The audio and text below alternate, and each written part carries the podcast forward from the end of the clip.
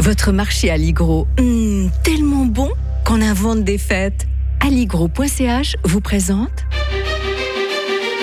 Radio FR. Un jour, une histoire. Alain-Jacques Tornard.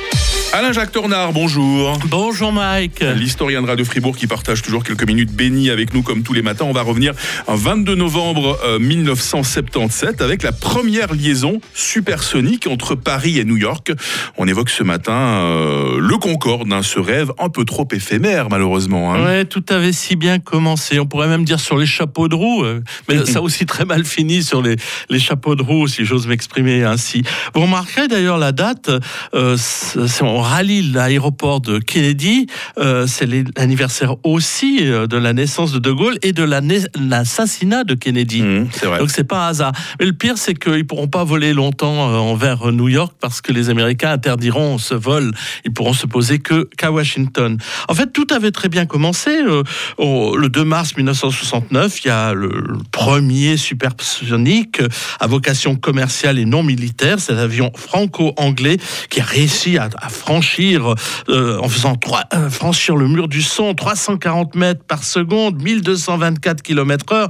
C'est quelque chose d'extraordinaire. Ça faisait des, des dizaines d'années que on rêvait partout dans le monde d'arriver à ce résultat. Et en fait, c'est Sud Aviation à Toulouse, British Aerospace à, à Bristol, qui développent ensemble le, ce, cette super caravelle, parce que c'est l'avion de l'époque, c'était la caravelle Mmh, supersonique, et euh, vraiment une belle collaboration euh, franco-anglaise. Euh, c'est pour ça que c'est le mot concorde. Vous avez remarqué que ce mot va aussi bien en anglais euh, qu'en français. Et donc voilà, tout, tout se passe bien. il faut, mais quand même, les débuts sont laborieux. il faut 1500 heures d'essai d'habitude, et là le Concorde, il en faudra 5300. Donc pour la mise au point, c'est embêtant. L'avion est quand même petit. Hein, et quand on était dedans, bon, j'ai pas eu l'occasion d'y aller, mais c'était quand même assez confiné malgré le, prix euh, de l'avion. Puis il y a le premier choc pétrolier en octobre 1973.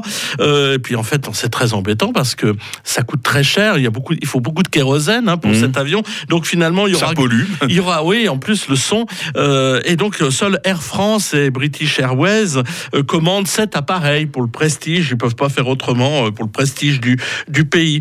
Et en fait, on va beaucoup critiquer naturellement cet avion. Et en plus, il y a un petit problème, c'est que les Russes vont limiter euh, cet avion. Vous savez, euh, ils vont faire un Tupolev aussi, qu'on va exposer, qu'on va montrer au salon de l'aéronautique au Bourget, et pas de chance, il va s'écraser. Ah. en fait, il s'écrase parce que les, les, Russes avaient espionné les Français et les Anglais, et le problème, c'est que les Français et les Anglais avaient fait de l'intoxication, leur avaient donné des faux plans, ah. c'est pour cela que cet avion russe, soviétique à l'époque, n'avait pas du tout marché. Et bon, vous savez qu'il y a eu cette fameuse fameux accident le 25 juillet 2000 à l'aéroport, euh, euh, près de l'aéroport de Roissy. hein. Exactement, qui va faire que finalement ce beau rêve va s'achever, s'achever en 2003. Quand vous pensez qu'on pourrait plus refaire le film Sabrina, je ne sais pas si vous vous souvenez, euh, avec Harrison Ford et Julia Moore, il part, elle part, elle quitte les États-Unis et puis lui veut la rattraper. Et Ah. qu'est-ce qu'il fait?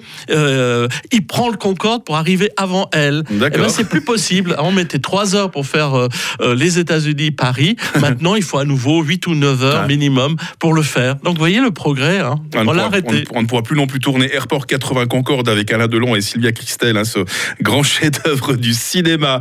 Demain avec vous, Alain Jacques Tornard, on évoque ces drôles d'élections présidentielles aux États-Unis. On va revenir en 23 novembre 2016. Très bonne journée à l'historien de Radio Fribourg. Bonne journée à tous.